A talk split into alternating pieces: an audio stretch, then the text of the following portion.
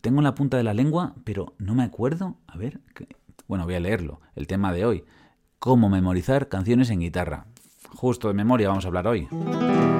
Hola, ¿qué tal? Te doy la bienvenida a este episodio número 22 de un podcast que a día de hoy y hasta nuevo aviso cambia de nombre.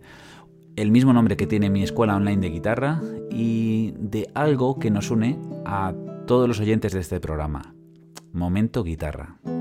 Un podcast de divulgación y entretenimiento educativo musical donde puedes encontrar regocijo, motivación e inspiración a la vez que crecemos juntos y disfrutamos de este viaje guitarrístico. Y ahora ya dejo de leer, es que quería que el principio este me quedara muy bien porque es una nueva etapa del podcast.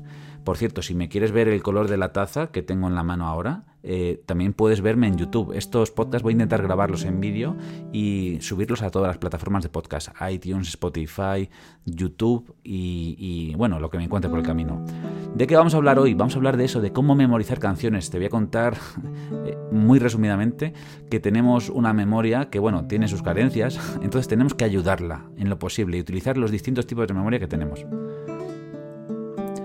Em, si eres de las personas que dicen, ¿cómo hago para aprenderme esto de memoria? ¿Cómo hago para que no se me olvide esto?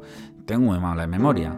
Yo creo que este episodio te va a interesar. Y aunque sea nuevo episodio, nuevo formato, muchas cosas nuevas, nuevo año casi también, te digo lo de siempre.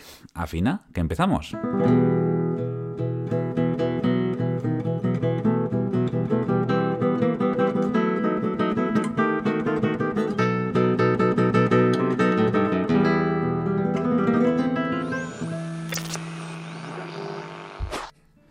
Muy bien, pues ya empezamos este podcast y me voy a poner cómodo. Si me estás viendo en YouTube vas a ver un set un poco diferente con el micrófono muy cerca de la voz y eso es porque es toda una cercanía especial, ¿no? Si me estás escuchando con auriculares es como si te estuviera hablando muy cerquita no tengo que hablar tan alto como cuando hago un vídeo de YouTube y en definitiva me siento un poco más cómodo y espero que así sea también para ti, que te sientes en el sofá tranquilamente que disfrutes unos momentos escuchando sobre temas guitarrísticos que te ayuden a pues disfrutar cada vez más de este camino, como digo en la introducción de este viaje guitarrístico.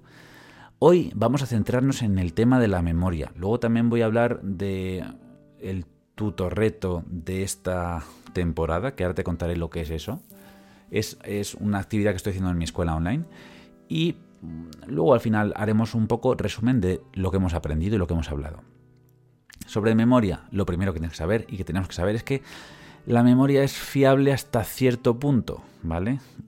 Me remito a estudios eh, y que dicen que solo recordamos el 50% de los detalles, de los eventos que nos pasan aunque realmente creamos que es el 100%, que nos acordamos perfectamente de algo que hemos vivido, solo tenemos el 50% y nuestro cerebro se encarga de que esos lagunas, esos eh, de rellenarlos, ¿no? De, de, rellenar eso que creemos que nos acordamos. Por eso pensamos que nos acordamos muy bien. Todo esto lo digo para que tengamos en cuenta que la memoria es algo poco fiable, ¿vale? Por eso eh, siempre estamos muy con la memoria en la boca, ¿no? Diciendo, oye, es que se me ha olvidado esto, hay que no me acuerdo de esto, hay que me tengo que acordar, recuérdame esto, ¿no? Es algo que estamos comentando siempre, en muchísimas ocasiones. Y en el caso de la música es algo que se sabe que ayuda, ¿no? Que ayuda eh, el aprendizaje musical, el aprendizaje de un instrumento, de una pieza, de cantar, recordar. La memoria ayuda mucho, ayuda mucho a la memoria porque la estamos entrenando, ¿no?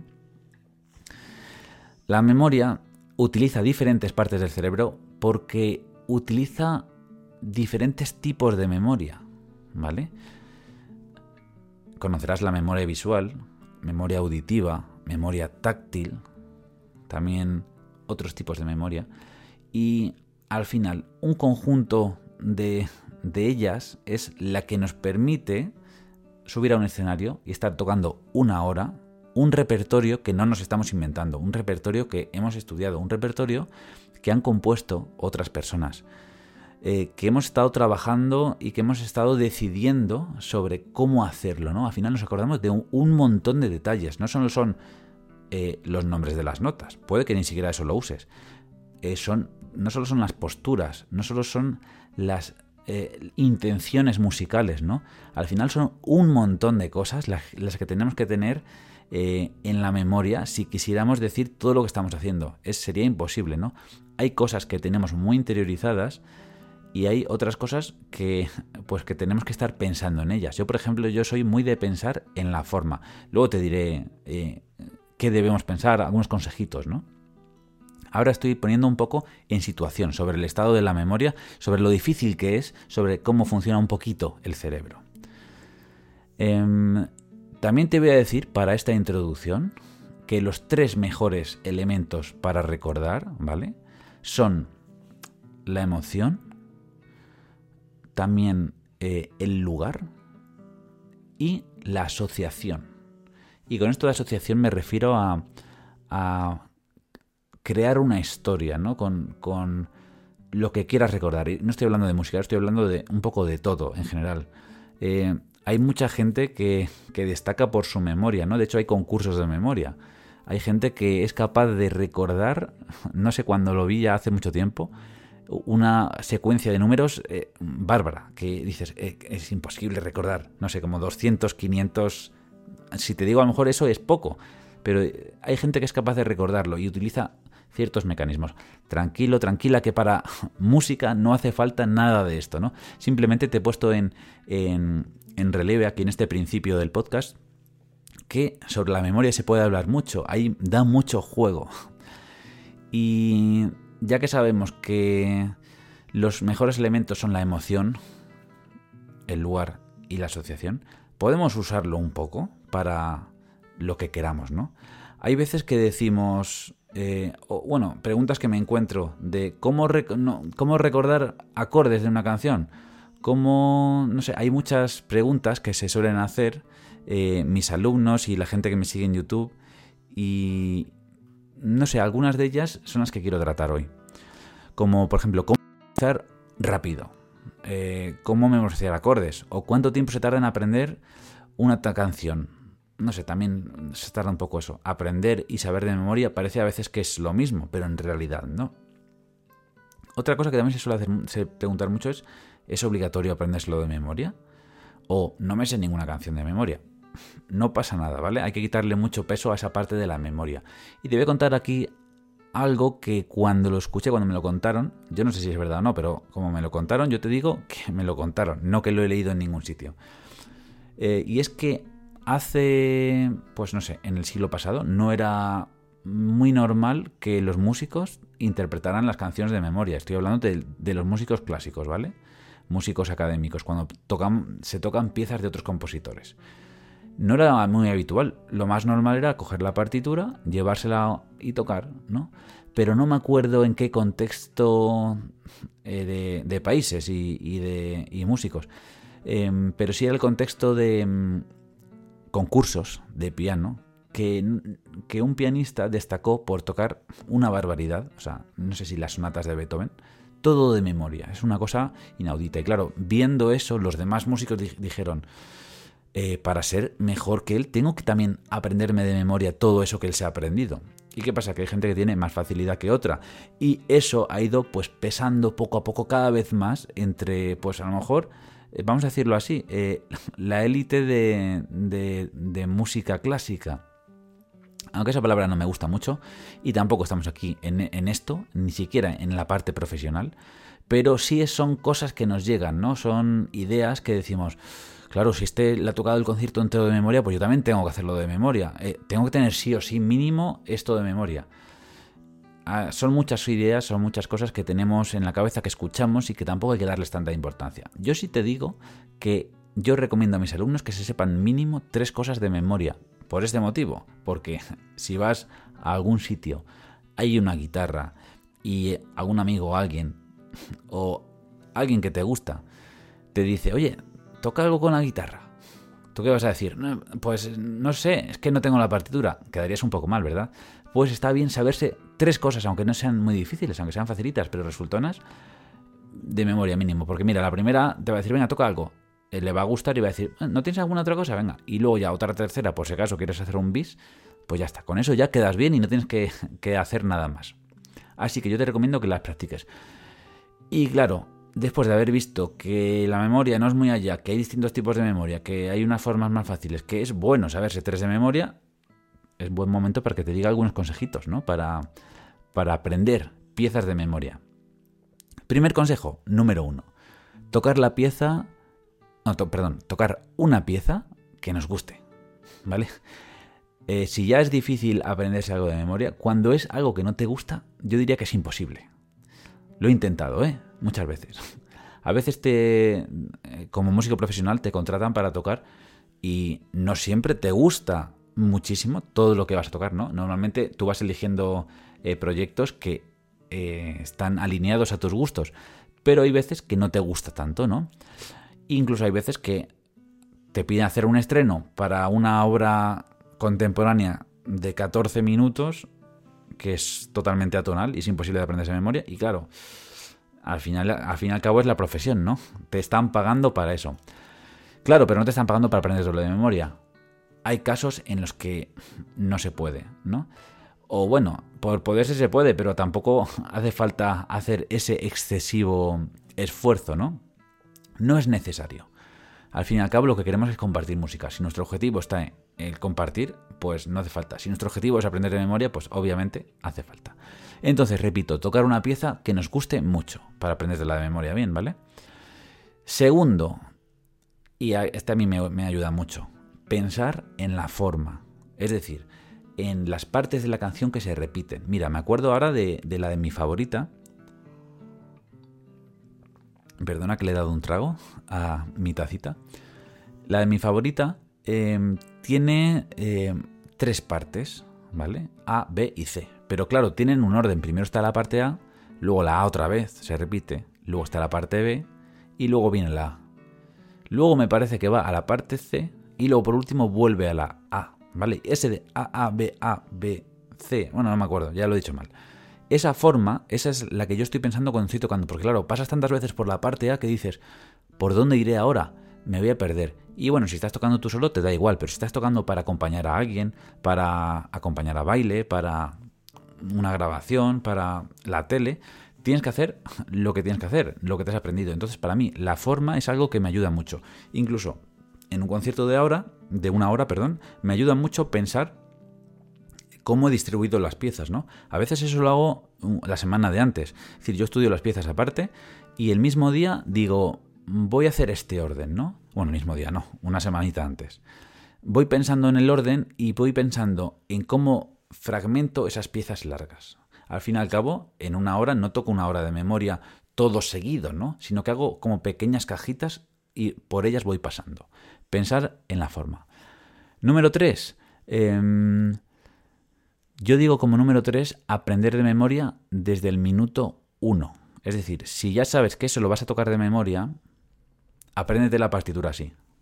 Miras un compás, lo tocas mirándolo para aprendértelo cuatro o cinco veces y después sigues ese con ese compás de memoria. Quitas la partitura. ¿Vale? Cuando ya lo tienes de memoria, te pones otra vez la partitura, miras el segundo compás te lo estudias y dices, venga, vale, ya lo tengo. Y así, poco a poco, compás a compás, quitándote la partitura. Eh, la tentación es tocarla entera todo seguido, ya lo sé, pero si tu objetivo es hacerlo de memoria porque la situación lo requiere, porque eso ha pasado muchas veces, a mí me ha pasado muchas veces, ¿no? Eh, lo mejor es hacerlo así. Y luego te voy a contar aquí algo personal. Me acuerdo que me llamaron para tocar eh, en el Teatro Real con un proyecto que hacían, ¿no? Con orquesta pequeñita y con ópera, ¿no? Con cantantes de ópera.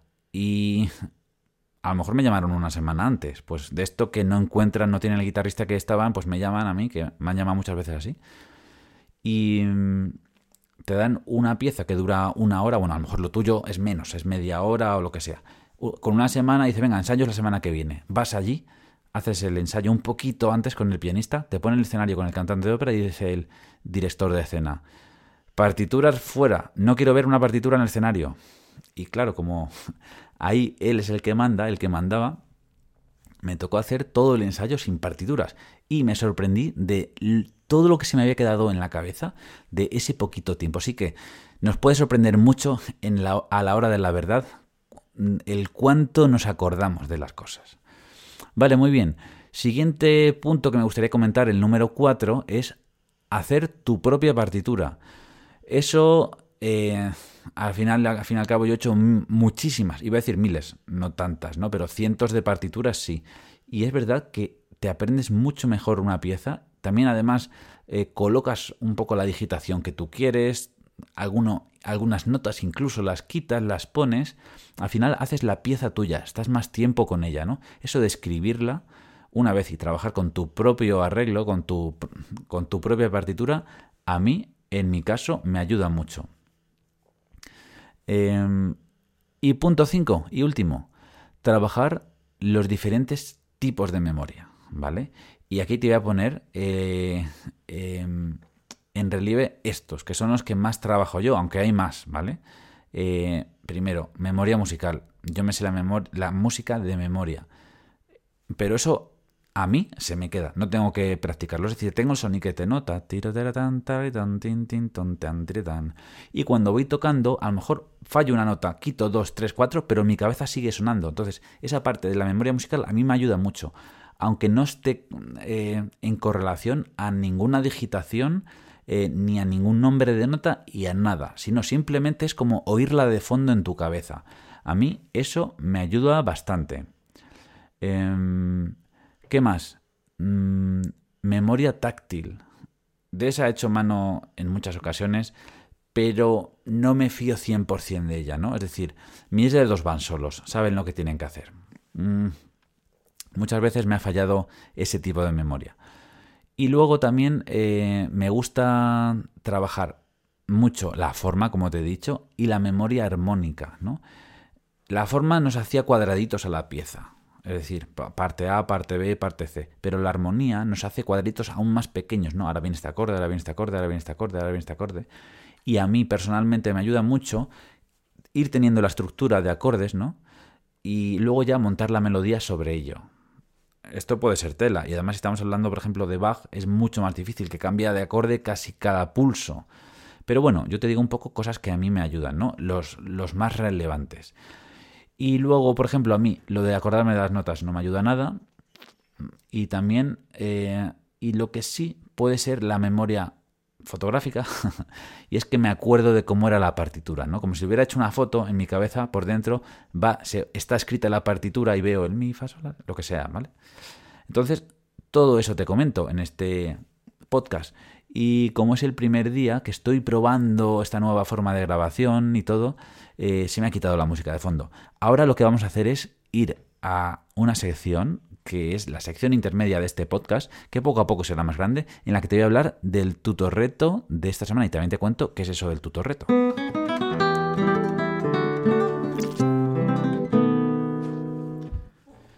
Pues te cuento lo que es el tutorreto. Y es que en mi escuela de guitarra online, que está en pabloromerolus.com, que es mi página web, ¿vale?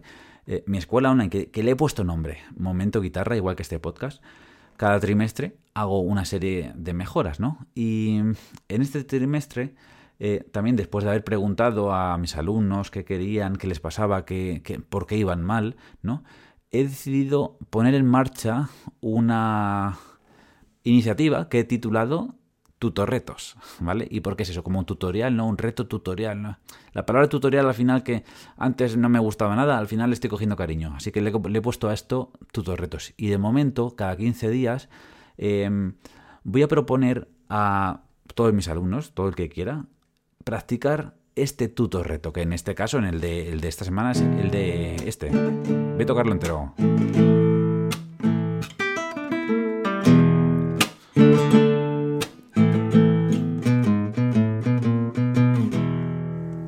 Simplemente es un fragmento de una canción conocida, un fragmento de un ejercicio técnico, un fragmento de...